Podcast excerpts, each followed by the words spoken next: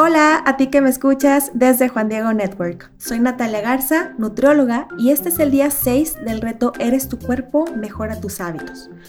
Hoy vamos a estar platicando de la cafeína y de alguno de sus efectos en nosotros. Este tema forma parte de los retos que nos van a ayudar a formar esa base adecuada para poder incorporar los hábitos de alimentación. Entre hoy y mañana estaremos viendo por qué esto puede estar afectando mis hábitos de alimentación.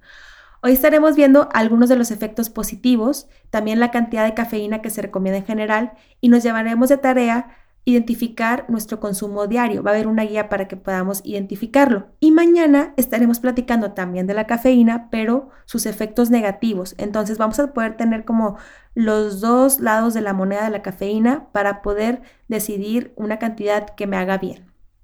Un efecto positivo de la cafeína es que te ayuda a estimular el sistema nervioso central te hace sentir que tienes una sensación de alerta, te hace sentir más despierto y también mejora el nivel de, energía en tu cuerpo.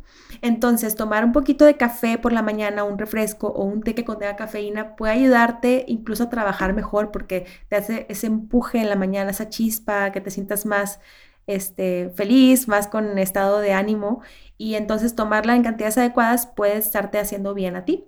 También consumir cafeína de forma moderada se ha visto que reduce el riesgo de algunas enfermedades del hígado, por ejemplo, el cáncer hepático, la fibrosis, la cirrosis, y también se ha visto que puede proteger la función de las células beta del páncreas. Entonces, esto puede ayudar a reducir el riesgo de diabetes tipo 2. Son cosas muy positivas de la cafeína. Ahora, ¿cuánto es el límite, ¿verdad? Muchas cosas tienen su límite. La FDA recomienda en adultos sanos no exceder de 400 miligramos de cafeína por día. ¿Cuánto es esto traducido en bebidas? Bueno, esto es como cuatro tazas de café.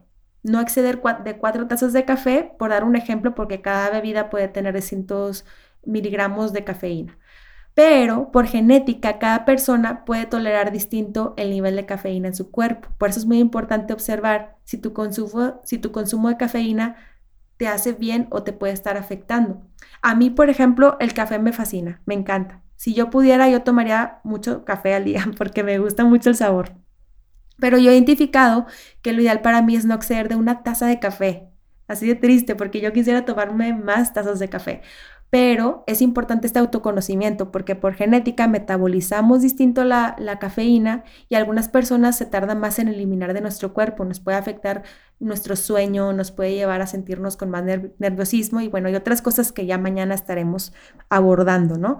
Pero hoy quiero invitarte al autoconocimiento del efecto de la cafeína en ti, pero para poder llegar a ese autoconocimiento tenemos que saber cuánta cafeína contiene la bebida que me estoy tomando.